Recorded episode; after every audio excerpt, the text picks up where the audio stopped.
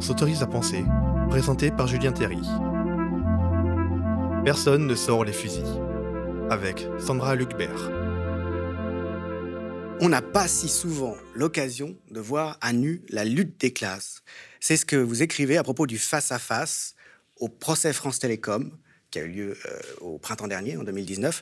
C'est ce que vous écrivez à propos de ce face-à-face entre les parties civiles euh, mutilées ou qui sont venus pour des parents qui se sont suicidés d'un côté et les prévenus de l'autre, les sept prévenus euh, hauts dirigeants de France Télécom, dont vous décrivez en fait la bonne conscience et même le, contentement irrépressible au récit du, plan qu'ils ont mis en œuvre, qui visait à faire partir 22 000 personnes par tous les moyens et qui a occasionné au moins une soixantaine de suicide.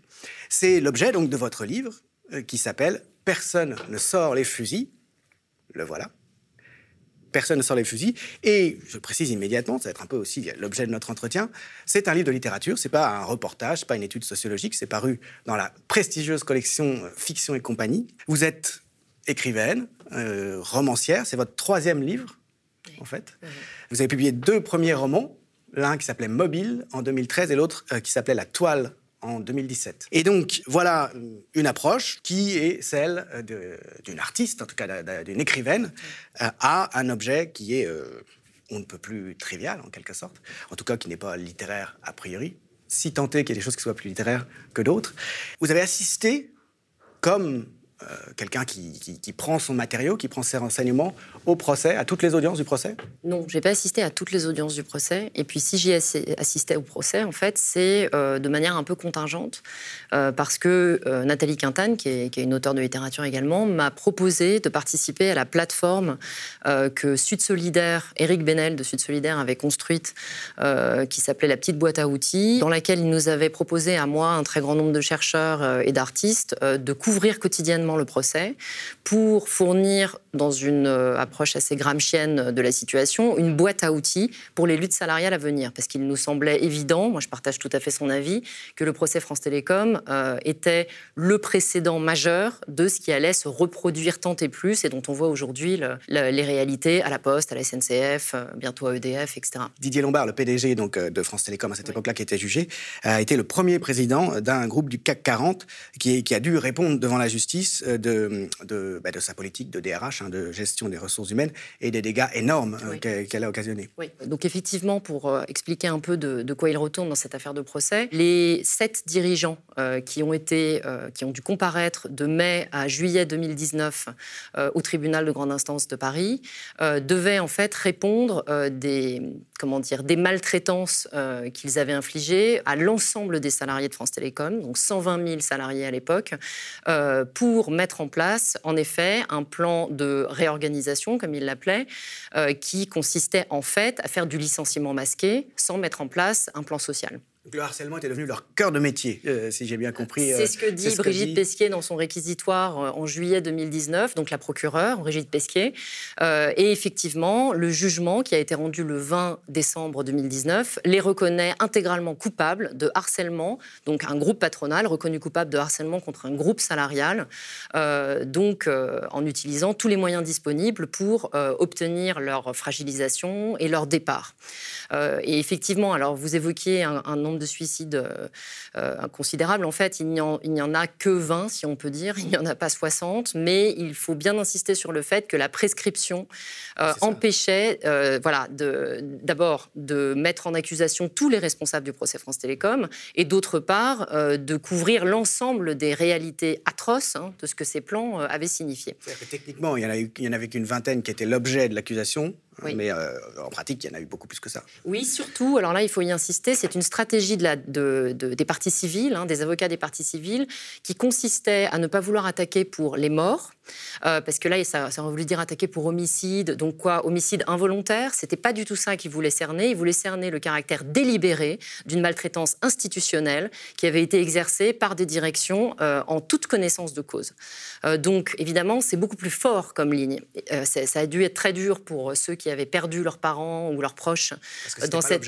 C'était pas l'objet, mais si le procès avait été mené dans cette sphère-là, il aurait eu beaucoup moins de force symbolique donc dans la révélation des mécanismes capitalistes à l'œuvre aujourd'hui dans les entreprises qu'on privatise. techniquement, ça a peut-être été plus difficile d'obtenir des condamnations aussi, je pense. Bien sûr, puisque le problème, bah, c'est une des difficultés qu'ont aujourd'hui les avocats avec les outils juridiques, c'est que les outils juridiques qu'on a viennent du droit romain, qui a un droit très interpersonnel, qui ne, ne permet pas d'attaquer sur les effets structurels, qui sont en fait ceux dont on souffre dans une situation où le capitalisme exerce ses violences. et donc là, ben, les avocats avaient réussi à, trouver cette, cet angle de harcèlement systémique qui est effectivement celui que la Cour a, a validé pour finir. Voilà. Et donc le résultat, ça a été, en termes de verdict, une peine ridiculement faible, euh, eu égard aux, dégâts commis. Un 15 000 euros d'amende, je crois. Oui, ça. Pour des gens qui en gagnent 3 4 fois plus par mois. Euh, pour euh, des, voilà, donc, 20 morts, et des dizaines et des dizaines de personnes, et probablement même des centaines ou des milliers mutilés psychologiquement au moins. Absolument. ceci dit, ce que vous dites là sur le droit, qui est inadapté en l'état, pour qualifier et donc pour obliger à rendre compte euh, ceux qui sont euh, responsables, hein, dont on n'arrive pas à qualifier correctement euh, les forfaits, en fait, les méfaits, c'est un peu l'objet de votre livre, finalement. C'est-à-dire que tout est fait aujourd'hui pour que cette violence puisse s'exercer en toute impunité, me semble-t-il. Et c'est peut-être lié, cette question-là, enfin en tout cas ce qui est votre objet, c'est-à-dire la façon dont tout ça nous envahit, au fait que pour parler de ça, pour en parler efficacement, votre choix à vous, c'est la littérature. Oui, alors je pense qu'il y a deux choses dans, votre question. Donc, euh, premièrement, euh, ce que vous évoquiez au début, donc sur l'inadaptation des outils juridiques, il me semble que ça euh, rejoint la difficulté qu'il y a aujourd'hui à trouver des extériorités depuis lesquelles juger la forme de capitalisme dans laquelle nous sommes, qui est donc le capitalisme financiarisé. Et moi, lorsque je suis allée aux audiences, la première fois, c'est ça qui m'a frappé. Partout, je voyais s'activer les catégories et les énoncés de la, du capitalisme financiarisé lors même qu'on était dans une situation où il s'agissait de juger les méfaits d'organisation du travail euh, qui découlent de cette forme de capitalisme. Autrement dit, on devait juger une forme de capitalisme depuis cette forme même. Euh, et l'extériorité résiduelle du droit, en l'occurrence, euh, était tellement fragile qu'en effet, si la condamnation a eu lieu, ce qui est déjà exemplaire, en revanche, elle est effectivement dérisoire et n'a une portée finalement uniquement symbolique. Première chose. Alors, deuxième chose, si j'ai vu agir dans la salle d'audience euh, effectivement des formations signifiantes, c'est bien parce que je parle depuis la littérature. Euh, c'est parce que je parle depuis la littérature et parce que depuis trois ans, j'avais entrepris de travailler sur la macroéconomie parce que je voulais investir ce champ-là, puisqu'il me semblait que c'était l'un des ressorts de l'escamotage de, la possibilité de réaction politique. Euh, le fait que la technicité financière euh, nous en sert dans son étau sans qu'on puisse distinguer les opérations réelles euh, qu'elle nous fait subir. Et effectivement, ayant plus travailler là-dessus, j'ai vu partout s'agiter les catégories de, du néolibéralisme, donc du capitalisme financiarisé, dans les corps, dans la différence de tonicité entre les corps des prévenus et les corps des, partis civils, comme vous, le... le contraste. Hein. Eux sont très bien portants, hein, les prévenus. Absolument, alors que les, ben oui, les prévenus, c'est ça alors que euh, les autres ben, sont, cassés, sont abîmés, sont euh, sous le joug. Et ça permettait aussi de, répondre euh, à une question qui, sans cela, se posait, qui était comment expliquer, vous le disiez au début, que ces prévenus, pourtant traînés en justice, etc., pour la première fois des dirigeants du CAC 40, pourquoi ces prévenus pouvaient-ils se montrer si étonnés qu'on leur fasse le moindre ah reproche. Contrairement à ce que beaucoup de gens ont pensé, il ne s'agissait pas d'une ligne de défense. Quand on mettait les pieds aux audiences, c'était la première chose qu'on comprenait tout le monde était, parmi les prévenus, était estomaqué qu'on leur fasse des reproches. Ils étaient même scandalisés qu'on leur en fasse. Il faut rappeler hein, tout de même que Didier Lombard a été décoré de la Légion d'honneur pour les services rendus à France Télécom. Donc quand on lui explique que finalement il va falloir qu'il comparaisse dans un procès parce que ce qu'il a fait c'était de la maltraitance, il est le premier à tomber de sa chaise et à ne pas comprendre ce qu'on est en train de lui reprocher. Et même il reproche euh, aux salariés qui ont souffert, à ceux qui se sont suicidés, hein, vous, le, vous, le, rappelez, il dit carrément, euh, ben, ça a privé euh, nos collaborateurs, c'est-à-dire euh, ceux qui avec lui ont mis en œuvre ce plan de harcèlement, ça les a privés de leur succès parce qu'ils ont réussi finalement à redevenir compétitifs à l'échelle internationale en, virant les gens qu'il fallait, fallait virer. Vous dites qu'il y a une parfaite indifférence et aux, souffrances hein, et aux morts qui est exprimée par les accusés. Bah, en fait, ce qu'il s'agissait pour moi de faire surgir dans le livre, parce que c'était l'explication de cette indifférence, c'était le fait que le monde d'évidence depuis lequel, dans lequel se jouait le procès France Télécom était un monde d'évidence qui justifiait les accusés, tandis que ce monde d'évidence continuait à dégrader, invisibiliser, nier les réclamations euh, des parties civiles pour euh, les, maltraitances, les violences euh, qu'elles avaient subies. Donc, de ce fait, ce qui était assez intéressant, c'est qu'on était dans une situation complètement inversée.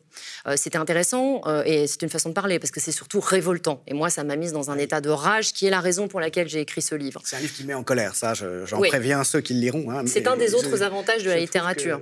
Mais il y a cette force de la littérature que c'est un moyen de connaissance. Hein, c'est-à-dire qu'on arrive à, saisir, à sentir des choses, à, voir hein, ce que vous montrez, à savoir que l'objet même, c'est le langage, la machine infernale, c'est le langage. Euh, les, euh, partis civils, hein, ceux qui ont subi cette violence, euh, l'ont subi et l'ont renvoyé eux-mêmes contre eux-mêmes parce qu'ils étaient pris dans ces catégories de pensée et dans aucune autre. Et ces catégories de pensée leur disaient en permanence qu'ils devaient disparaître ou qu'ils étaient inutiles. Vous citez euh, Monsieur M avant son suicide, lettre qui est lue, je crois, au cours du procès. Il écrit et en ça, il a intégré tout ce qu'on a voulu lui faire intégrer. Il a fait ce qu'on lui demandait en définitive. Mm. Avant de se suicider, il écrit Je ne suis qu'une merde, incapable et encombrante. Si au moins mon suicide peut servir à quelque chose. C'est-à-dire qu'il est vraiment allé jusqu'au bout. Il a fait ce qu'on lui demandait. Au, fond, c'est the employee of the month. Euh, voilà quelqu'un qui a fait ce que l'environnement dans lequel il était mm. exigeait de lui. Absolument. Oui, euh, c'est ça la chose terrible, c'est que euh, c'est ce que Gramsci appelle l'hégémonie. L'hégémonie, c'est la direction générale d'une société. et cette direction générale, elle ne sert que quelques-uns, les capitalistes en l'occurrence. Elle dessert tous les autres, tous les dominés, mais tout le monde en partage les catégories. Donc c'est une analyse que, par exemple, Fanon a fait pour la colonisation. Hein. Les colonisés pensent dans les catégories des colonisateurs. Simplement, pour un colonisé, penser dans ces catégories, ça veut dire la négation de son être euh, et sa destruction euh, à, plus ou moins euh, longue échéance, effectivement.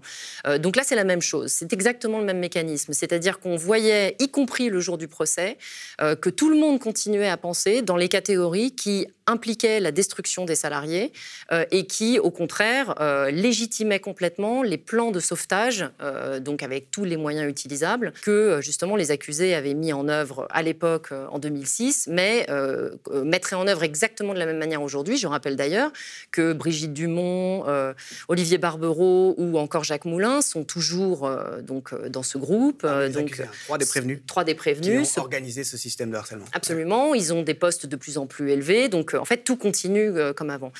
donc, pour ce qui est de, l'élément langagier que vous évoquiez, donc si, si je continue avec Gramsci, euh, lorsqu'il y a une direction générale dans une société, la manière dont cette direction se mécanise, s'automatise, à la fois dans les gestes, les pensées, les désirs, euh, toutes les formations euh, de, des individus, c'est la répétition mécanique par le langage. Mmh.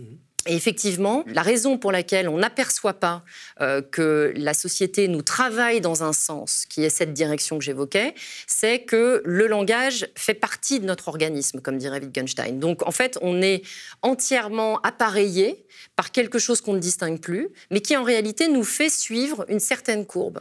Et pour ce qui est des salariés, euh, le drame, c'est qu'effectivement, cette courbe ne va qu'à leur liquéfaction, euh, finalement. Donc, C'est à la fois la grande métaphore de votre livre, euh, en même temps, euh, la grande, euh, j'allais dire, découverte, en tout cas, c'est le grand objet que vous créez.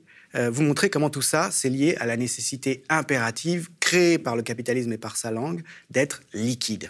Hein, et vous appelez ça le flow, mm. c'est-à-dire de pouvoir se transformer en permanence selon les besoins de l'actionnariat.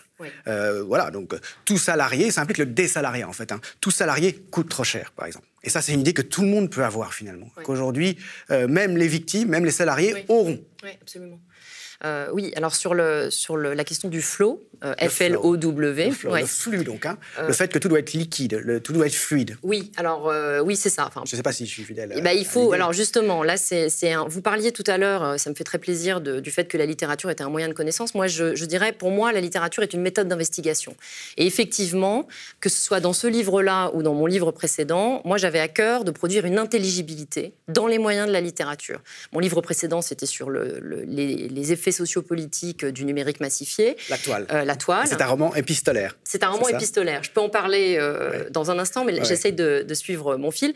En fait, là, sur, sur le flot, c'est la même chose. C'est-à-dire, donc, il s'agissait de rendre visible le monde d'évidence des accusés, c'est-à-dire la direction générale de notre société, qui est en fait celle du capitalisme financiarisé. Or, le capitalisme financiarisé, euh, son, euh, son rapport, enfin, sa relation d'objet principal, qui est en fait son régime de propriété, c'est ce qu'on appelle la liquidité financière.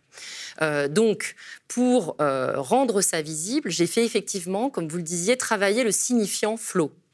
Euh, alors, là, c'est vraiment une opération littéraire que, je peux m'engager à décrire. Donc, d'abord, le livre, pendant tout le temps du travail, il s'appelait Flo dans ma tête. Il s'appelait pas Personne ne sent les fusils. Je pourrais expliquer après pourquoi j'ai changé de titre. Mais il s'appelait Flo pour une raison très simple c'est que Flo, c'est le signifiant clé de ce livre. C'est celui auquel je fais traverser des changements d'état, quasiment au, sens chimique. Changements d'état. Hein. Oui, des Prenez la, la, métaphore du ragoût. C'est-à-dire si on fait mijoter, mijoter, mijoter, tous les corps se dissolvent, hein, euh, les ah, chairs se détachent des os. Ça, c'est ce que font les patrons. Enfin, c'est ce que fait le capitalisme étaient, ont été réduits comme ça en, oui. ragoût. Alors effectivement, du coup, la, métaphore des changements d'état, je, l'utilise un petit peu partout, mais moi-même dans le texte, c'est celle que j'utilise pour faire travailler euh, le, signifiant. Le but étant de, mettre au jour euh, les logiques euh, du capitalisme financiarisé. Donc, si j'essaye de caractériser, euh, vous m'en parliez au début, la forme littéraire de ce livre, moi je dirais qu'il s'agit d'une dérive littéraire contrôlée, avec pour axe conceptuel et signifiant le flot. Euh, donc qu'est-ce que ça veut dire? Ça veut dire concrètement que je suis partie de la récurrence de la formule il faut libérer du cash flow, euh, telle qu'elle a pu être prononcée. Euh, donc, L'activité financière. Hein. Oui, le cash flow, je vais expliquer dans un instant ce que c'est. Donc répété mécaniquement par différents acteurs, donc dans les médias, dans les entreprises, les patrons, les salariés, donc avec une occurrence exemplaire qui est celle par laquelle je commence le livre, dans, dans une émission du Figaro intitulée Les décrypteurs. Et ce cash flow, en fait, qu'est-ce que ça désigne au départ? Ça désigne euh, le, profit dégagé par une entreprise. Donc, accompagné d'une forme d'une tournure impersonnelle, il faut dégager du cash flow. Ça pose en nécessité la profitabilité des entreprises. Et c'est une chose qui obsessionnellement se répand sans que personne ne sache jamais euh, exactement ce que ça signifie parmi les gens qui le répètent sans cesse. Et moi, ce que j'ai essayé de faire, c'est de tendre un arc entre ce terme cash flow, l'obsession de la profitabilité, et la matrice euh, donc financière qui le sous-tend et qui le prolonge, c'est-à-dire la liquidité.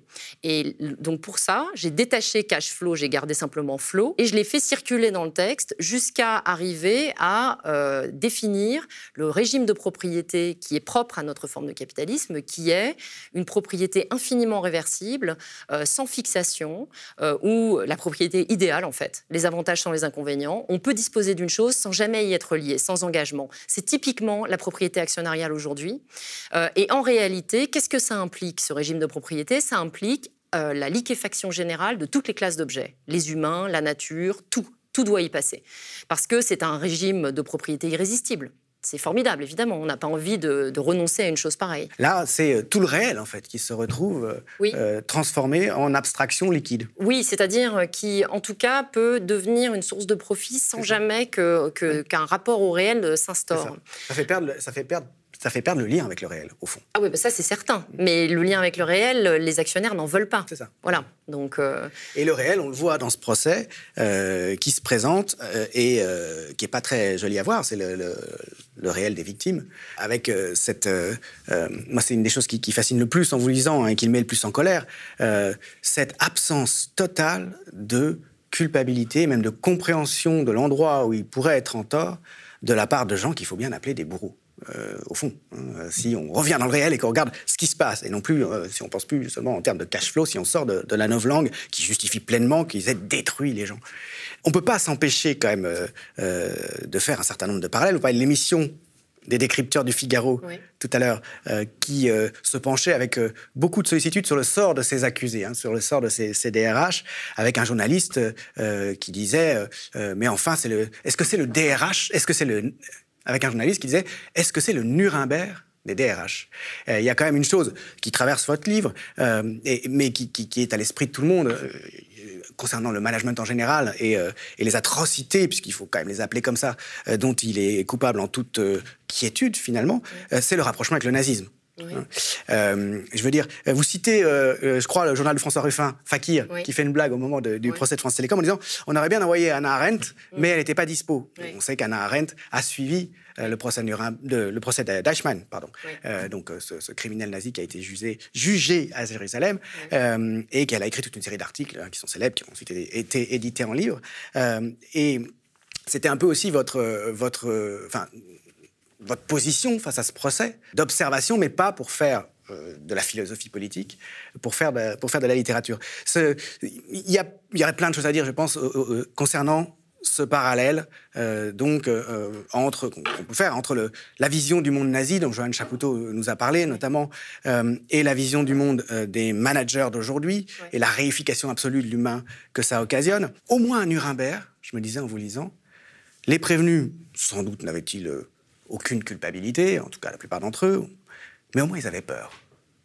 Ils avaient peur d'être pendus mhm. et beaucoup ont été pendus. Euh, là, euh, ces euh, DRH tortionnaires, ils n'avaient pas peur. Et d'ailleurs, ils ont eu raison, puisqu'ils n'ont pas risqué grand-chose. Ça peut nous renvoyer éventuellement peut-être à votre titre, personne n'a sorti les fusils. Pour sortir de, ce, de, cette prison langagière qu'est la, la langue du nouveau capitalisme, hein, euh, qui détruit euh, les salariés qui sont pris dedans. Pour trouver une extériorité, enfin moi c'est comme ça que je lis votre titre, bah, il y a une forme de passage à l'acte, euh, ne serait-ce que, que l'acte de se sortir de ces catégories qui, s'impose. Enfin, Est-ce que c'est comme ça qu'il faut lire votre titre? Vous m'avez posé trois questions. Là en même temps. Donc, non, non, ça me dérange pas du tout, mais je, je, veux, je, veux, bien y répondre dans l'ordre, c'est-à-dire je reprends avec la déshumanisation dont vous parliez au départ. Euh, si je repars de cette histoire de liquidité financière, on voit bien que la liquidité financière, c'est le comble de la chosification euh, induite par la rationalité économique. La rationalité économique, au fond, c'est l'instrumentalisation de toute chose. Euh, donc, euh, euh, je rappelle qu'un économiste parlera de facteur travail et de facteur capital. Et quand on déclassera du facteur travail, du facteur capital, il s'agira de machines, de machines qu'on met au rebut. Mais donc, on fera la même chose aussi bien avec des, travailleurs.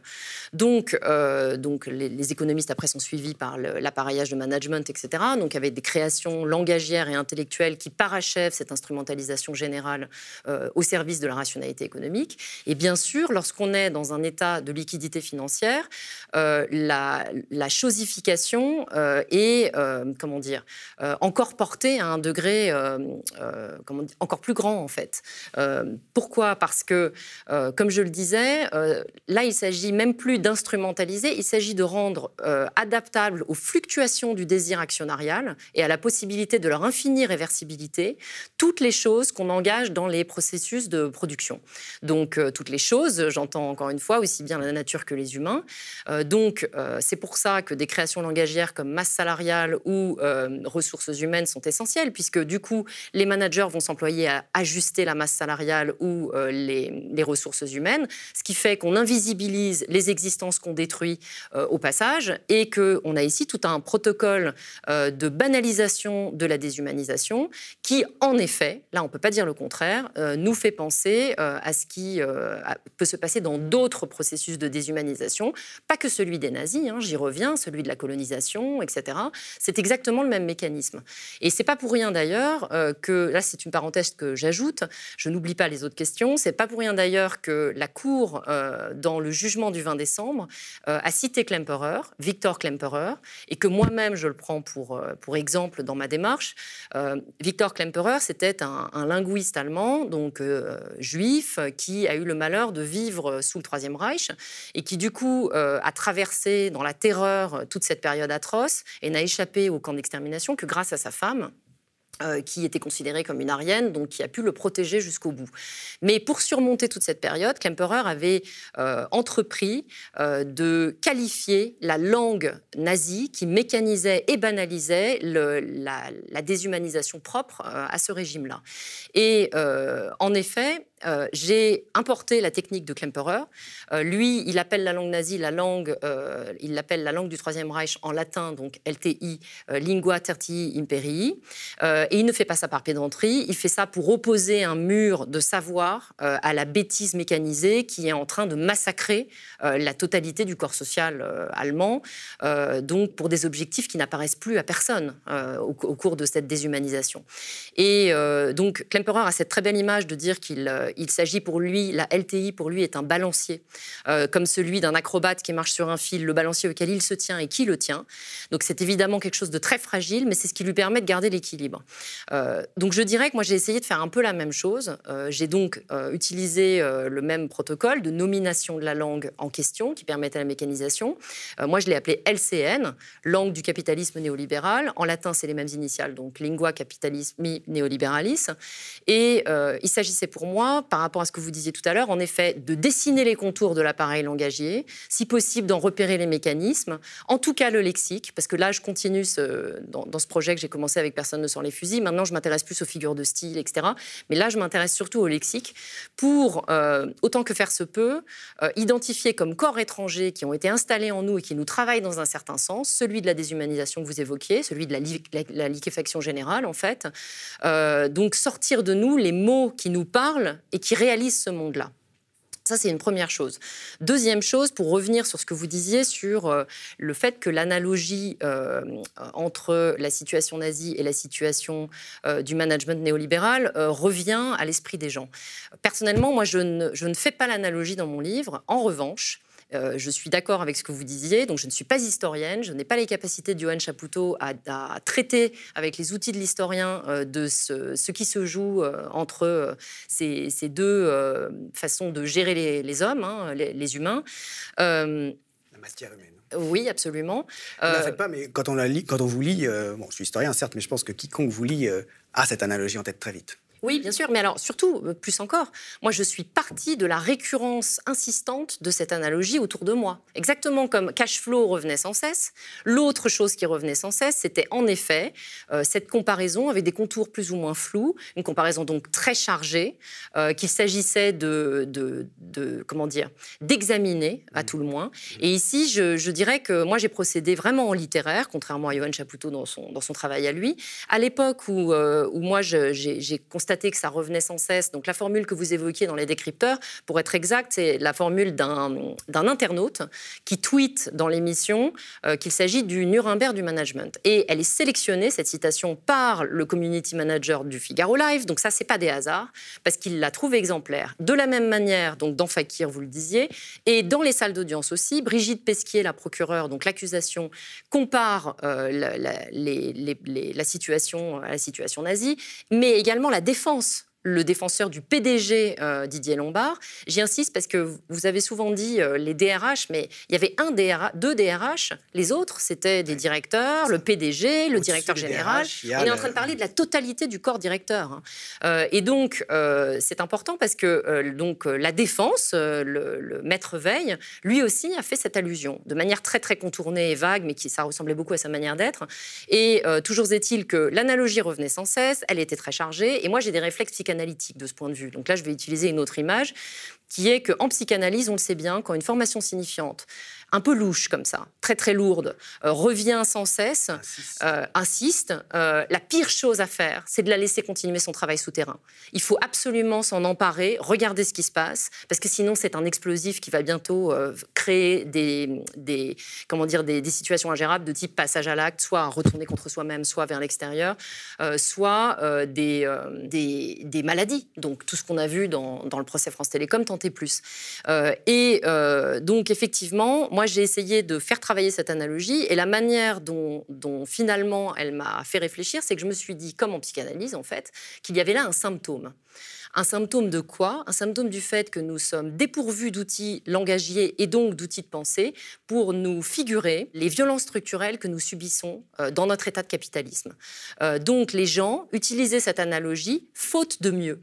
C'était la seule disponible parce que la langue du capitalisme néolibéral, la LCN, règne elle règne tant et tant que finalement on ne peut pas la qualifier depuis une extériorité.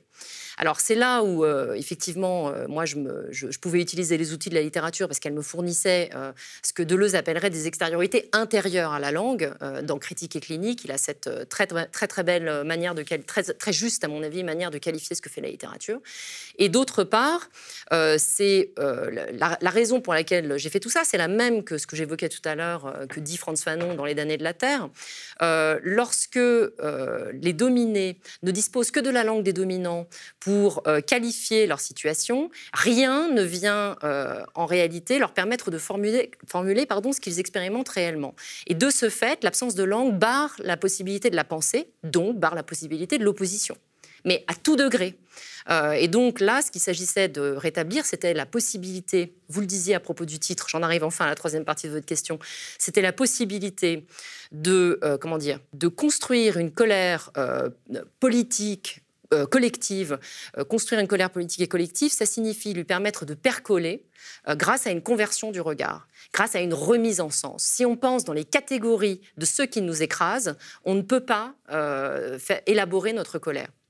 Et donc, euh, l'idée du livre, c'était effectivement ça. Moi, ce qui m'a révolté dans, la salle d'audience, au-delà de, la, parfaite indifférence euh, des accusés et de leur violence, hein. moi, je, les trouvais d'une violence de classe absolument atroce vis-à-vis des partis civils, mais c'était aussi à quel point les partis civils étaient démunis lors même qu'elles auraient dû euh, pouvoir être dans une position, enfin, d'accusateur.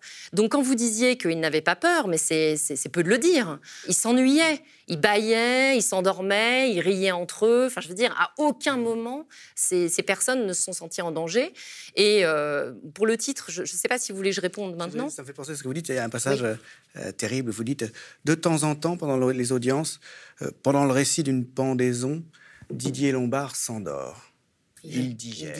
Mm. Et vous faites le parallèle entre la façon dont les salariés ont été digérés, euh, liquéfiés, euh, littéralement par, transformés en bouillon, euh, par détachement de leur chair, de leurs os, etc., par des humiliations permanentes, des déplacements permanents, des, bureaux vidés quand ils arrivent, etc. Enfin, toutes sortes de, ce qui revient finalement à de la torture à la fin. Et puis je repense aussi à ce passage-là, quand vous dites le 24 juin, je suis assise dans les rangs de la presse, à côté d'une femme qui m'explique que son père a travaillé pour France Télécom toute sa vie et qu'elle vient pour voir la honte sur les visages des coupables. Elle est partie très vite, rien à voir, plus exactement aucune honte, mais bien plutôt un contentement irrépressible des prévenus. De quoi se tourmenterait-il Tous les portes? ça, ça, résume bien, il me semble, euh, ce que vous disiez. Mais alors cette extériorité, pour en revenir au titre, euh, vous parliez de ce que Deleuze euh, euh, dit de la littérature quand il dit, par exemple, qu'être un écrivain, c'est être un étranger dans sa propre langue. Je pense que ça rejoint un peu ce, mhm. ce qu'il disait, ou ce que, ce que vous expliquez au début de votre livre. Et là, vous partez de Proust, qui était très cher à, à Deleuze, et qui dit, je vous cite encore, il s'agit, alors là, c'est vous qui parlez, il s'agit de donner des yeux à la pensée, une meilleure vue par des combinaisons de mots qui fasse projecteur, lunettes ou loupe. Il s'agit de voir en prose. Donc, vous expliquez un peu votre projet à vous, mhm. mais euh, vous vous placez notamment euh, sous le patronage de, Proust. En tout cas, vous faites référence à lui. Là, vous citez Proust en disant à la façon des oculistes. Hein. Le traitement par la prose n'est pas toujours agréable. Euh, quand il est terminé, le praticien nous dit maintenant, regardez, voici que le monde nous apparaît entièrement différent de l'ancien, mais parfaitement clair. Hein, c'est le travail littéraire, proprement littéraire, poétique au sens technique euh, du terme. Hein, c'est-à-dire comment le langage ne sert pas juste à désigner des choses comme un mode d'emploi telles qu'elles sont, mais euh, il change ce qu'on voit. Selon le langage qu'on utilise, on ne voit pas les, les mêmes choses. Alors, l'extériorité, il est dans votre titre. Sortir les fusils, c'est c'est euh, finalement cesser de discuter avec une situation ou un dispositif et s'y attaquer militairement. Est-ce que c'est comme ça qu'il faut l'entendre? Je dirais pas ça. Euh, en tout cas, euh, c'est pas comme ça qu'il fonctionne. Il vient d'une section du livre, le titre, euh, qui est la section 34. Il y en a 36 dans le livre. Donc c'est tout à la fin. Donc c'est à la fin du parcours que j'évoquais tout à l'heure, euh, donc de, dérive au fil du flot pour faire surgir le monde de la liquidité. Et c'est précisément ça l'enjeu littéraire. Vous, vous citiez ce passage où je dis qu'il faut donner des yeux à la pensée. C'est exactement ça. C'est-à-dire parvenir à montrer leur monde d'évidence, à montrer dans quelle forme de capitalisme nous sommes et dont et surtout à montrer que cette forme de capitalisme n'est pas, euh, comment dire, tombée du ciel, n'est pas arrivée par magie, mais a été instituée euh, par des décideurs et est euh, maintenu en fonctionnement par un certain nombre d'opérateurs, dont faisaient partie euh, évidemment les dirigeants du procès France Télécom. Oui, c'est ça, les dirigeants du procès France Télécom, mais dont font aussi partie les, petits sous-chefs qui sont managers, DRH, etc. donc moi, ce qui m'intéressait, lorsque je parle de, lorsque la formule "personne ne sort les fusils" est citée dans la section 36, c'est le moment où je fais la jeunesse du monde liquide, c'est-à-dire où j'essaye de raconter, alors de manière très stylisée et schématisée comment en France ça a commencé cette affaire-là. Parce que c'est une des choses que j'avais à cœur, c'était de dire que nous étions prisonniers de ce monde euh, sans doute, mais euh, de rappeler que euh, ce monde a commencé à un moment donné, donc il peut s'arrêter. S'il y a un lien avec personne ne sort les fusils, c'est bien ça. C'est-à-dire rappeler, parce que je pense que c'est le propre d'un corps social que de nous le faire oublier, enfin d'une formation sociale, rappeler que un ordre social est toujours le résultat d'un combat gagné par certains, perdu par d'autres. Donc là, en l'occurrence, nous, c'est un combat qui a été gagné par les capitalistes et perdu par nous, qui est toujours perdu par nous actuellement, euh, sauf si on y met un terme. Et ce que je voulais, c'est qu'on cesse de s'attaquer à des épouvantails, comme le management, qui n'est là que pour ajuster les gens à ce que la structure de la finance, enfin les structures de la finance déréglementée euh, exigent, et qu'on s'attaque aux bonnes cibles. Donc c'est pour ça que personne ne sent les fusils, c'est plutôt lié à ça, c'est-à-dire essayer de rendre visibles les, les comment dire, les véritables causes euh, de ce que j'évoquais tout à l'heure en disant que nous manquions d'outils pour percevoir les véritables causes de notre souffrance structurelle. Et moi, je voulais qu'on aperçoive comment ça fonctionne, les structures de la liquidité, qui les a mises en place. Donc là, en l'occurrence, euh, personne ne sort les fusils, ça apparaît au moment où j'évoque 1985, euh, la loi de réforme de financement des structures de l'économie de Pierre Bérégovoy. Qui... gouvernement socialiste. Absolument, tout à fait. De toute façon, le tournant se fait en 83, 84, 85. donc j'ai choisi 85 pour styliser. Mais en réalité, tout ça se fait sous Mitterrand. Et donc euh, là, l'installation de la déréglementation, euh, comme je le dis, euh, avec un nom pareil, personne ne sort les fusils. Et moi, c'est ça, c'est pour ça que j'ai changé le titre d'ailleurs. J'ai fait tourner l'angle. au départ, dans ma tête, il était très conceptuel, il était autour de cette question du, du, régime de propriété et de pulsionalité de la liquidité financière. Et là, je l'ai fait tourner vers le fait que la technicité extrême de toutes ces mesures nous les rendait parfaitement opaques et faisait que euh, des, comment dire, des décisions qui allaient avoir des conséquences dramatiques euh, pendant des décennies mais sur le... apparaissant un peu plus tard, avec un décalage. Tout à fait, donc les effets sont différés, mais surtout, au moment où on les installe, personne n'y comprend rien euh, parmi les gens concernés. Alors que si on avait su, on aurait sorti les fusils. C'est en tout cas mon, postulat. Et donc là, l'idée, c'est d'essayer de ramener euh, à la conscience à quel endroit il faut viser. Et donc c'est ça le véritable ennemi. Ce sont ces structures que les traités européens euh, ont gravées euh, dans, le marbre de nos corps politiques et qui font qu'on escamote absolument notre marge de liberté politique aujourd'hui. voilà, enfin, c'était ça l'idée. Ah mais, mais, on peut le prendre aussi, je trouve, moi c'est comme ça que je l'avais pris dès le départ, hein, comme un constat d'oppression absolue. Quoi. Bien, sûr, euh, Et d'ailleurs, ce qui est très frappant hein, dans, les descriptions que vous, que, vous donnez de, ce qu'ont subi les, victimes, euh, c'est voilà, votre objet aussi, c'est non peut-être pas leur consentement, enfin si une forme de consentement, et c'est la manière dont elle retourne euh, cette, cette violence contre elle, mais c'est aussi, on en arrive à se le dire quand même à un moment donné, mais ils préfèrent se supprimer eux-mêmes que de supprimer euh, ceux qui les, qui les poussent à, se supprimer. Alors on sait qu'il y a eu des épisodes hein, de, de, de, fusillade au travail, de salariés qui, avant de se suicider, euh, à l'issue de, semaines et d'années de harcèlement, ont tué les gens qui étaient autour d'eux. Euh, mais c'est quand même pas ce qui se passe en général. Tout à fait. Mais c'était alors d'abord un, c'était euh, l'objectif de ce livre que de participer à rediriger la colère contre les véritables euh, instigateurs de nos souffrances, euh, parce que par exemple moi au procès je bouillais sur place parce que Michel Bon le, responsable véritable, quand même, hein, de, la situation, enfin, véritable, ça dépend. On peut aussi dire que c'est Mitterrand, Bérégovoy, Fillon, Jospin, enfin, tous les gens qui ont participé. Euh, c'est une œuvre collective. Je pense qu'il faut vraiment. classe sociale, enfin, en tout cas. Exactement. C'est l'œuvre d'une classe, sociale. Mais en tout cas, euh, l'endettement faramineux de France Télécom, qui a amené au plan Next et Act, euh, donc, et au départ, des, enfin, au départ forcené des, des 22 000 employés parce qu'il fallait dégager du cash flow. Pourquoi? Pour payer le service de la dette. Ça, euh, c'est l'œuvre de Michel Bon. Euh, et donc, Quelles étaient ses fonctions alors Alors, Michel Bon, c'est lui qui a été chargé d'ouvrir le capital en 1996. Avant, il était chez Carrefour. Il a fait aussi un petit passage à la NPE où il s'est illustré par des propos racistes de, de la. Ah, J'en parle dans le texte. donc, bon, Michel Bon est un personnage vraiment haut en couleur parce que sous couvert de, de catholicisme bontain, mmh. il, il œuvre en fait à, détruire toute une catégorie d'individus, c'est-à-dire tous ceux qui ne sont pas de sa classe sociale et de sa couleur de peau, globalement. Euh, et euh, donc, euh, c'est un personnage assez odieux, parce qu'aujourd'hui, il continue ses bons offices, il fait du lobbying très actif pour transformer les programmes d'économie dans l'éducation nationale. Mmh. Enfin bon, bref. c'est toujours la langue du et lui, il s'en sort impeccablement. donc, c'est un truc que je dis à un moment donné. je dis que la littérature ne connaît pas la prescription. Donc, moi, Michel Bon, je voulais qu'il soit là, dans le livre, et qu'on on rappelle tout ce qu'il avait fait, le le, niveau d'odieux euh, de, ce personnage euh, et sa bonne conscience, alors là, sans tâche, hein, parce que lui, il n'a même pas posé une fesse sur les fauteuils euh, de, des prévenus. C'est les catholiques, c'était une religion de pardon bah, Il n'est pas le seul. Hein. Visiblement, Villeroy de Gallo, le gouverneur de la Banque de France, que je fais aussi intervenir dans le texte, a l'air de partager les mêmes convictions et de se sentir tout à fait en accord avec, avec la, la loi des évangiles.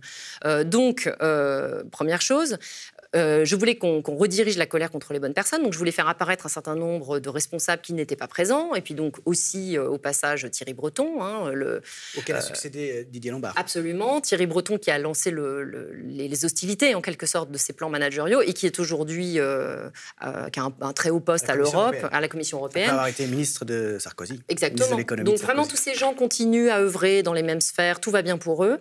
Et donc j'en profite pour évoquer à cet égard euh, un paradoxe euh, qui explique aussi pourquoi, comme vous le disiez, on finit par se supprimer plutôt. Alors d'abord, c'est parce qu'on ne distingue pas les coupables, première chose. Donc moi, j'ai essayé euh, de rendre intelligible dans, dans, mes moyens, en littérature, les explications véritables de ce que nous subissons et les personnes qui y œuvrent. Euh, je, peux développer dans un instant, mais le deuxième aspect, c'était aussi de qualifier précisément par où nous tient cette forme de capitalisme. Et alors là, les deux aspects, c'était une chose que j'ai déjà commencé dans mon livre précédent, La Toile, euh, avec les mêmes, euh, comment dire, le même système de contraintes. Tout à l'heure, je disais que ce livre était une dérive littéraire contrôlée avec le flot pour axe. Eh bien, c'était la même chose dans mon livre d'avant. Avoir des contraintes en littérature, c'est quelque chose qui est très productif pour nous. donc, par exemple, le sonnet, qui est une forme très contraignante, ça donne lieu à des, créativités, des créations extraordinaires sur des siècles, etc.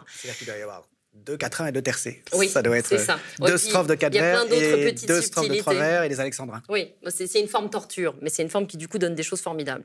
Et euh, là, moi, pareil, je me suis donné deux contraintes dans ce livre, comme dans la toile, le livre précédent. Euh, première contrainte, euh, je voulais que je voulais être exact conceptuellement, pour une raison très simple, c'est celle que j'évoquais tout à l'heure. Je crois que euh, la puissance d'enrôlement que vous évoquiez, euh, non seulement de la finance, mais également euh, du numérique, parce que l'un et l'autre vont tout à fait ensemble, elle tient... L'algorithme en particulier. Oui, c'est ça. Elle tient au très haut niveau de technicité, donc de, des algorithmes ou de, des inventions de, de la finance, qui fait qu'on ne comprend rien des opérations qui s'exercent sur nous et que ces opérations en plus, s'exerce à même nos corps. C'est un régime de pulsionalité, c'est une offre libidinale qui se, qui se, qui se fait à cet endroit-là. Donc je voulais être d'une très grande exactitude, ce qui fait que j'y insiste, hein, parce que c'est pas si souvent en littérature, je pense, ce genre de, démarche. Euh, pour le numérique, j'avais demandé à être, enfin je me faisais contrôler tout ce que je disais par euh, euh, deux membres fondateurs de la Quadrature du Net, Benjamin Zontag et Jérémy Zimmerman. Ça c'était dans la toile. Dans la toile. Votre roman de 2017. oui, alors où j'avais utilisé la forme du roman épistolaire pour mmh. interroger les configurations politiques et d'Internet. Mais donc, je me faisais vérifier conceptuellement euh, en permanence par Benjamin et, Jérémy. Et là, j'ai fait la même chose pour les fusils. J'ai demandé à Frédéric Lordon de vérifier conceptuellement euh, que je ne sortais jamais des clous. Et dans les deux cas, pour la toile comme pour les fusils, tant que, à chaque fois qu'ils m'ont dit là tu sors des clous conceptuels, j'ai repris, j'ai retravaillé. Exactement. c'est pas exact. Voilà, parce que moi je voulais que euh, ce soit propre, qu'on aperçoive vraiment de quoi il s'agit euh, mm. en fait, et qu'il n'y ait pas simplement une dérive littéraire avec plus ou moins d'autorisation. Deuxième contrainte. Pas de l'impressionnisme. Euh, non, et pour une raison politique, c'est là que j'en arrive à. C'est pas forcément ce qui est impressionniste ou vague. Mais ça non, déjà, et puis ça n'a pas d'effet politique. Moi, ce que je voulais, c'était avoir un effet politique. Euh, parce que sortir les fusils comme ça, dans l'absolu, ça n'a aucun intérêt. Moi, ce, que je voulais, c'était que euh, le ramener dans une langue, euh, parce que la littérature a pour principe de pouvoir travailler dans la langue courante. Et moi, je voulais sortir de la langue technique et conceptuelle ces choses qui sont enfermées et donc qui sont parfaitement préservées dans, dans leur capacité de nuisance. je voulais les ramener dans notre, dans notre langue par des procédés littéraires. Pas du tout utilisé le même hein, dans la toile, vraiment. Euh. Et, euh, et pour une raison très simple, c'est que je voulais qu'on puisse saisir quelles opérations réelles euh, prennent sur nos corps au travers de toutes ces inventions architecniques.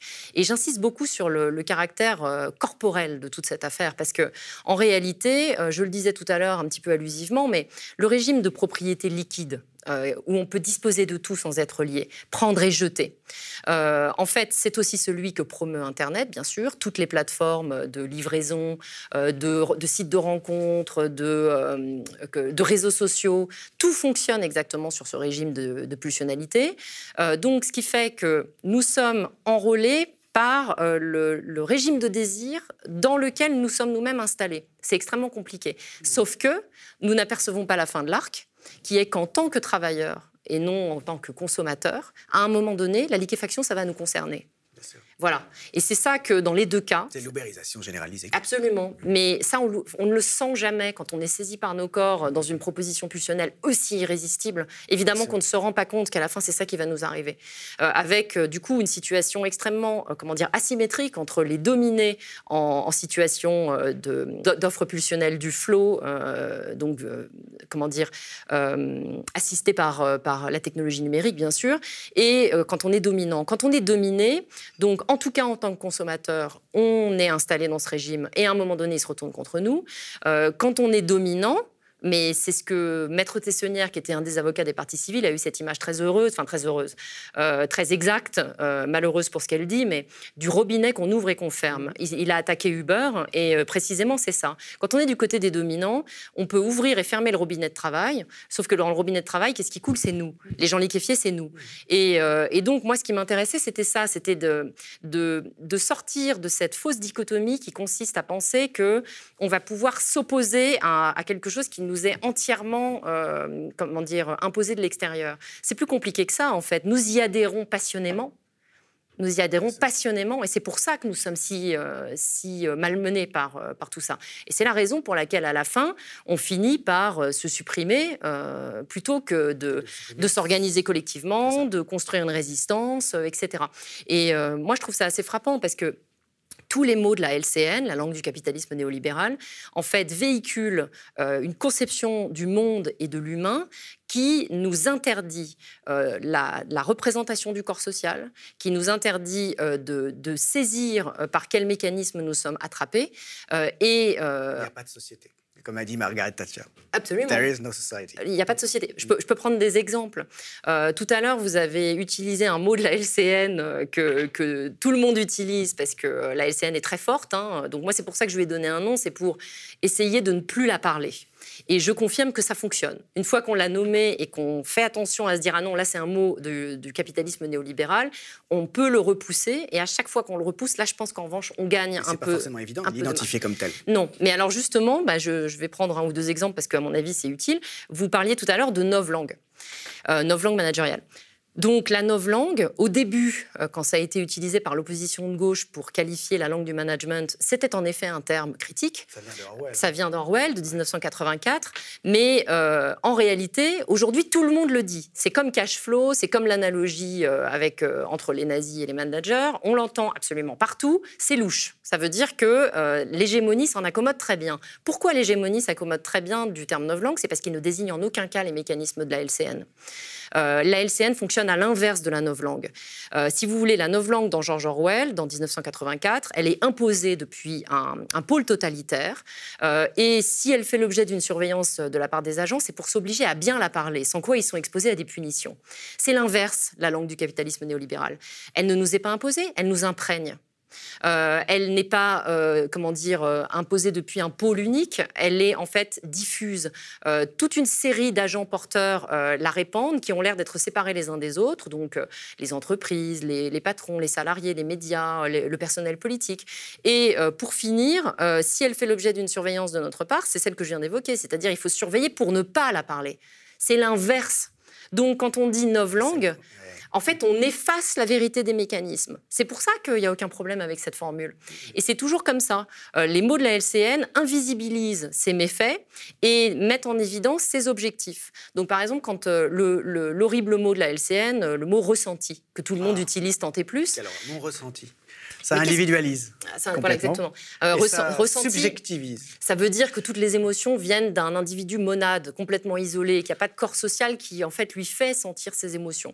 Donc, c'est la même chose. On véhicule cette. Euh, cette Quand on dit collaborateur au lieu de salarié, ah on efface les rapports de subordination salariale. Il y en a qu'on voit plus ou moins que d'autres. Mais il y en a vraiment toute une gamme comme ça. Et c'est terrible, parce qu'en fait, plus on les parle, plus on renforce le monde euh, du capitalisme néolibéral. Décrypté aussi, euh, bien sûr. Bien sûr, mais alors celui-là, il est très inaperçu, c'est comme Novlangue. Euh, les, journalistes s'intitulent décrypteurs, et donc c'est pareil, en réalité, ils ne décryptent absolument rien, ils reconduisent, voilà, ils, recodifient, ce qui ne l'est pas encore assez, Exactement. dans la compréhension qu'en a le, le, capitalisme néolibéral. Absolument, la preuve en est avec les décrypteurs. c'est quand même hilarant, cette émission qui s'appelle Les décrypteurs, où le présentateur Vincent Roux nous dit qu'en gros, il y a un problème problème, euh, il y, a des drames salariaux. Donc le problème des drames salariaux doit venir d'un droit des salariés qui est trop contraignant. Autrement dit, supprimons le droit des salariés, il n'y aura plus de drame salarial. C'est vraiment extraordinaire. C'est la manière dont il présente le procès France Télécom, hein, je le précise. Euh, exactement. Dans cette petite vidéo euh, dont vous parlez, enfin dans cette petite émission du Figaro dont, vous parlez dans votre livre. Voilà. Si on en revient à la, forme même de votre travail, donc cette forme littéraire hybride avec un objet qui pourrait être un objet de sciences sociales, le procès, le procès Télécom, pardon, qui est emblématique d'un problème général, mhm. voilà ce que le néolibéralisme fait aux vies, ce que le capitalisme néolibéral fait aux vies, aussi à la Poste, hein, aussi à la SNCF, etc. Euh, cette, euh, euh, cette méthode, donc, comment, comment est-ce qu'elle se situe par rapport à ce que fait, par exemple, Lordon, dont vous avez parlé, et qui vous avez fait lire les, passages concernant la macroéconomie et les passages techniques, euh, par rapport euh, donc à, la socio, euh, par rapport au journalisme aussi. Comment ça se différencie, cette, approche littéraire, en termes de, découverte de connaissances, hein, comme moyen de connaissance, par rapport aux autres sciences sociales et à leurs méthodes de découverte de nouvelles connaissances? Euh, oui, parce que donc, comme je le disais au début, la plateforme de Sud Solidaire, euh, la boîte à outils, on était, euh, il y avait des artistes et des chercheurs. Moi, j'ai trouvé ça formidable parce que il y a pour rendre compte du procès. Hein. Oui. Et il y a eu un livre qui est sorti d'ailleurs. Hein, oui, ils ont fait une, forme condensée qui s'appelle La raison des plus forts aux éditions de l'Atelier. mais la petite boîte à outils, elle est encore entièrement disponible. Hein. Et c'est très beau parce qu'on voit des approches de sciences sociales, des approches militantes, des approches artistiques. Et donc, moi, ça m'importe au plus haut point parce que la littérature, euh, comme les sciences sociales, est un régime de la pensée. Ça, j'en ai l'absolue conviction. Tous les gens qui font vraiment de la littérature le savent, mais c'est une chose assez peu connue en réalité parce que, parce que la littérature est tombée dans un discrédit bon, aujourd'hui. Et c'est une manière, un régime de, la pensée, c'est-à-dire c'est une, manière de penser. Oui, faire de la littérature, c'est une, manière, de, penser. absolument. et donc, bah, je peux préciser, il y a une, les sciences sociales, moi, elles me sont indispensables. J'ai évoqué tout à l'heure le, le fait que j'écrivais sous contrainte, mais en amont je travaille énormément. Là, ça faisait trois ans pour que je puisse faire ce livre et pour que je puisse voir dans la salle d'audience ce que j'ai vu. Ça faisait trois ans que je travaillais sur la macroéconomie euh, et que euh, j'avais entrepris d'autres projets, etc., sur la question. Euh, j'avais lu aussi beaucoup de sociaux, vous en parliez à l'instant, mais sur l'organisation du travail. oui, mais pour une raison très simple, c'est que je l'ai dit tout à l'heure, pour moi, il faut avoir une intelligibilité du monde que la langue du capitalisme néolibéral réalise. Et cette intelligibilité, moi, je ne vais pas la sortir de ma poche. J'ai besoin des sciences euh, sociales pour me la donner. Euh, absolument. Et là, j'emploierai une autre image par rapport à celle que j'utilisais tout à l'heure. Euh, en, gros, l'idée, c'était pour moi de poser des charges de dynamite à des endroits dans la langue dominante, dans la langue hégémonique, la langue du capitalisme néolibéral. voilà, mais pour pouvoir le faire, il fallait que je sache à, quel endroit, à quels endroits les mettre. Et là, ça me demandait que les sciences sociales m'aient permis de préparer les charges. Et il y a une différence que je trouve très importante entre la manière dont euh, la, pensée se construit dans les sciences sociales et la manière dont elle se construit dans, dans la littérature, qui tient aussi à leur différence de rapport à la langue. Euh, c'est que euh, et, et, qui les rend complémentaires. Donc les, les, les, gens qui ne veulent pas associer la littérature à la lutte politique ont tort, parce que les sciences sociales, elles travaillent depuis un langage séparé spécialisé, depuis lequel elles, elles, elles comment dire, elles travaillent exhaustivement un objet. Euh, donc par exemple, euh, elles, peuvent participer à, à, redéfinir certains termes, comme fait Friot par exemple, avec salaire, avec travail. donc ils travaillent aussi sur la langue, mais ils travaillent sur la langue depuis un extérieur. Alors c'est très anxiolytique, c'est très soulageant parce qu'on a une intelligibilité et on est préservé du marasme langagier dans lequel on est pris tous les jours. À la grande différence de la littérature. La littérature, elle a les mains dans le matériau problématique. La littérature, elle travaille dans la langue courante avec toutes les transformations de langage qu'elle peut faire subir euh, par les registres, par les genres, par euh, le, les, références à des auteurs, par les citations, enfin, par le, travail du montage. Elle euh, met en forme le, matériau langage pour produire du sens non pas comme les sciences sociales, linéairement, de manière hypothético-déductive protégée, mais euh, par émergence de nouvelles propriétés à l'intérieur même du matériau problématique. C'est ça la particularité de la littérature. Ce qui fait que, euh, en réalité, c'est un peu comme dans la psychanalyse, dans la vraie analyse, la vraie psychanalyse, hein, pas euh, la chose horrible que c'est devenu institutionnellement. C'est-à-dire, c'est un, lent travail de dérivation dans la langue qui finit par euh, produire des sorties explosives, des concaténations automatiques. Donc de la langue générale, la fameuse, celle qui change en fonction des corps sociaux, mais qui pour nous est la langue du capitalisme néolibéral. Euh, et donc, euh, pour cette raison, en fait, les deux sont indissociables. Moi, j'avais besoin des lunettes des sciences sociales pour arriver à voir quelque chose, mais les sciences sociales, leur langage euh, produit depuis une extériorité spécialisée, il se fracasse contre la machine du langage courant, qui est une horrible, comment dire, patte de répétition qui empêche complètement la resignifiance de se produire, comme nous l'évoquions tout à l'heure, pour les dominer. Euh, J'ajouterais à, ce, à, cette occasion encore un hommage à George Orwell, euh, que George Orwell disait à juste titre que le c'est une citation là, le véritable ennemi, c'est l'esprit réduit à l'état de gramophone. Peu importe le disque qui passe à ce moment-là, euh, le vrai problème, c'est la, la, oui, la répétition mécanique d'une orthodoxie et peu importe quelle, quelle, orthodoxie. Et là, c'est vraiment exactement ça. La littérature, elle n'est qu'arrachement aux automatisations. Et c'est là où euh, peut-être du coup il y aurait un troisième axe. Machinal. Oui, parce qu'elle est machinale. Ah, ce qui est machinal. Euh, oui. L'arrachement, ce qui est machinal. Oui, oui, oui, la langue courante est machinale. Absolument. Et, euh, et justement, euh, le, donc ça, sciences sociales, littérature. Et alors pour le discours militant, qui est le troisième côté, enfin, de, de troisième angle du triangle d'attaque de, de l'ordre dominant, le discours militant, il fonctionne encore différemment des deux autres. Il ne produit pas de remise en sens. Il produit ce que Gramsci appellerait le, la contre-hégémonie. Parce qu'il, lui, il est, il est, répétitif. Le discours militant, oui. il est confirmationniste. Il a besoin d'aller chercher euh, la, le creusement de la certitude parce qu'il faut qu'il soutienne la persévérance, il faut qu'il soutienne l'action. Donc on a un besoin absolument euh, crucial du discours militant, Même mais il ne faut pas tout qui confondre. Fait sa pauvreté littéraire. Mais il faut pas, voilà, exactement. Il faut pas tout confondre. Euh, nous, en littérature, on peut faire l'arrachement, aux militants de faire le creusement, et puis aux sciences sociales, depuis leur, leur endroit séparé, de nous fournir les outils pour qu'on puisse aller arracher au bon endroit, en quelque sorte. Mais pour moi, là, il y a vraiment euh, un travail collectif à construire aussi entre les disciplines et qu'elles arrêtent de se méconnaître les unes les autres de cette manière. Voilà. Merci. Ce que, ce que vous disiez là sur la spécificité de, de, de, de l'approche littéraire, ça me fait penser à ce passage et je voudrais finalement le lire pour, euh, oui. pour finir. Euh, vous dites, euh, c'est encore au, au, début du livre, quand vous parlez un peu de votre art poétique ou de ce que, ce que vous êtes en train de faire, oui. vous parlez de la langue du, du, capitalisme néolibéral et vous dites à quel point elle est générale, à quel point elle nous en sert, et puis vous dites, je parle aussi cette langue, mais je trimballe avec moi quantité d'états de langage. C'est ce que fait la littérature aux gens qui la pratiquent. Oui. Elle impose un écart permanent avec tout ce qu'on dit. Je parle la langue collective, mais contestée par une cacophonie intérieure.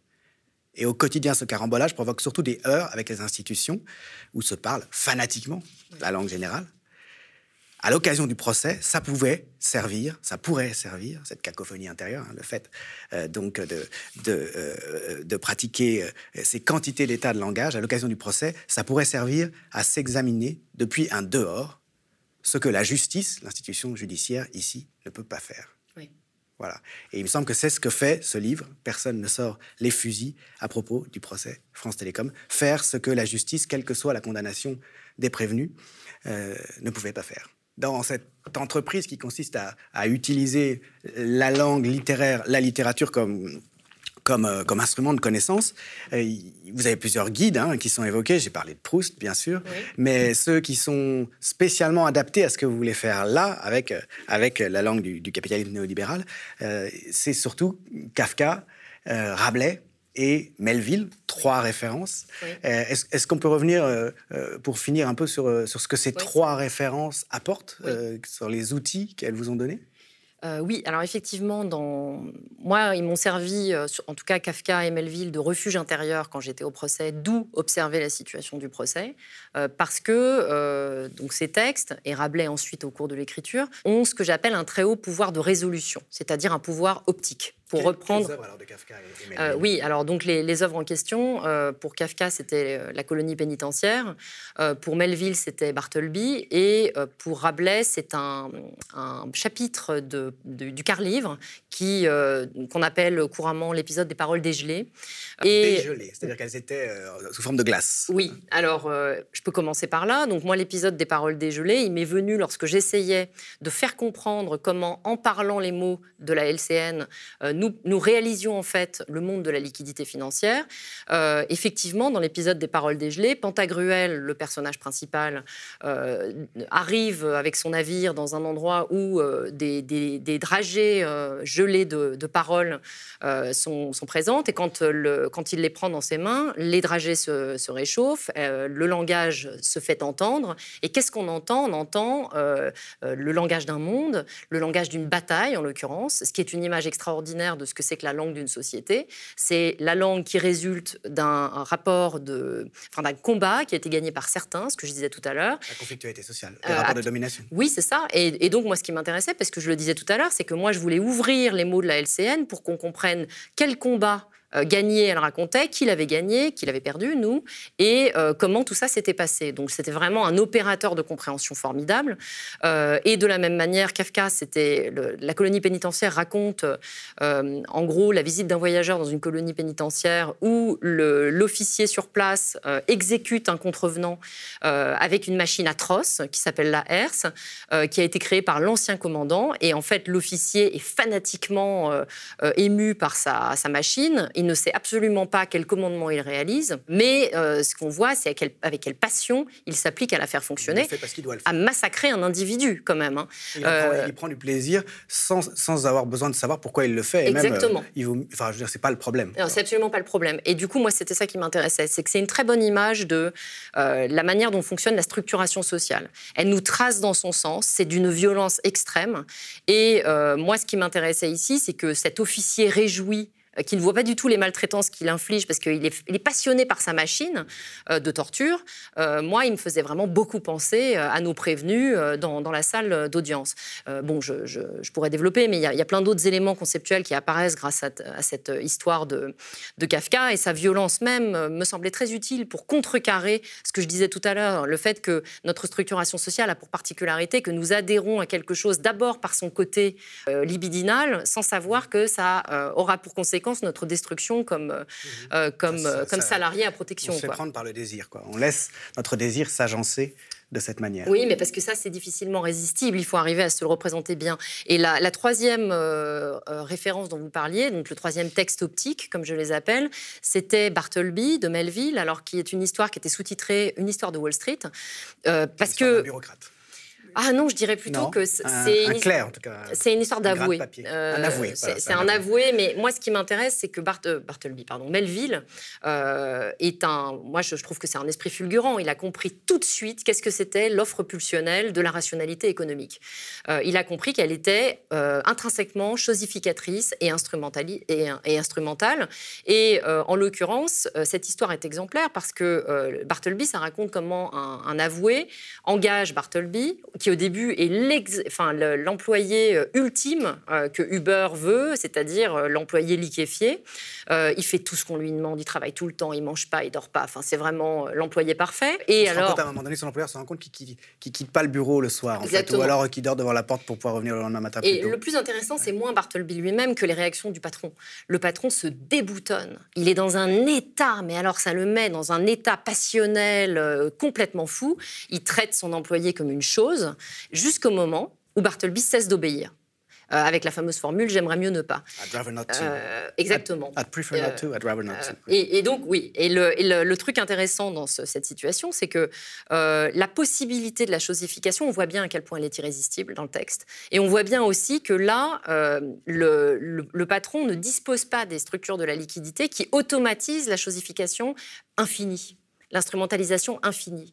Euh, alors évidemment, il fait appel au propriétaire de l'immeuble, puis euh, à la police pour se débarrasser de cet euh, employé, parce qu'il pensait qu'il avait un outil merveilleux à sa disposition. Il se retrouve avec un humain sur les bras. C'est vraiment atroce. Et nous, ce qu'on a vu au procès, c'est des patrons qui ne comprennent pas ce qu'on leur reproche, puisqu'ils ont des outils merveilleux à disposition. Pourquoi est-ce qu'on vient leur expliquer qu'en fait, ce sont des humains qu'ils auraient eu sur les bras? Donc on a une situation vraiment inversée. Il y Et aurait quelque chose de spécifique dans le dans la- dans- dans l'humain, dans, le travail. Enfin, peut rappeler que Oui, le- oui. Grâce à François Hollande, il n'y a plus de spécificité du travail en droit. hein, C'était l'objet de la ça. loi travail. Oui. Justement, c'est pas une marchandise comme une autre. Exactement, exactement. Euh, et alors j'ajoute un truc qui va dans le sens de personne ne sort les fusils, ce que vous évoquiez tout à l'heure, euh, qui est euh, en, en lien avec Bartleby. Il y a une autre leçon dans Bartleby que moi je trouve pour le coup, enfin, moi, moi elle me galvanise pour le coup, c'est c'est ce qui se passe quand Bartleby fait sa fameuse, son fameux refus avec sa formule très bizarre qui arrive là soudainement. En fait, sa formule commence à déclencher une crise organique à l'intérieur de l'étude. Le patron euh, ne sait plus où est la légitimité de son, de son, de son droit patronal, qu'il croyait jusqu'à présent absolument évident. Les employés ne comprennent plus pourquoi ils sont là pour travailler. Enfin, il y a une espèce d'effet de désagrégation générale. Et c'est pour ça, entre autres, que l'autre va finir par appeler le propriétaire qui appellera la police. C'est parce que la force de, de- de- comment dire, euh, euh, d'attaque euh, de la résistance euh, de Bartleby dans une formule langagière est extrême. Mais ce qui est intéressant dans cette histoire, c'est que Bartleby est seul. Comme Klemperer avec son balancier, euh, avec sa LTI, il est seul, donc il va se faire broyer. Et je pense qu'une des leçons, c'est que lutter aussi à construire une langue d'opposition, c'est absolument essentiel, mais que ça ne peut pas suffire. Qu'on ne peut pas rester seul avec euh, sa petite création intérieure d'une part, et que d'autre part, les structures en dur, l'appareil de force, la police, à la fin viendront nous chercher et auront raison de nous. Donc, enfin, il y a deux euh, leçons qui se tirent de ce texte qui me semblent aussi euh, euh, importantes d'avoir à l'esprit, quoi. Voilà. Merci beaucoup. Merci à vous. Le média est indépendant des puissances financières et n'existe que grâce à vos dons. Soutenez-nous sur lemediatv.fr. Et pour ne rien rater de nos contenus, abonnez-vous à nos podcasts.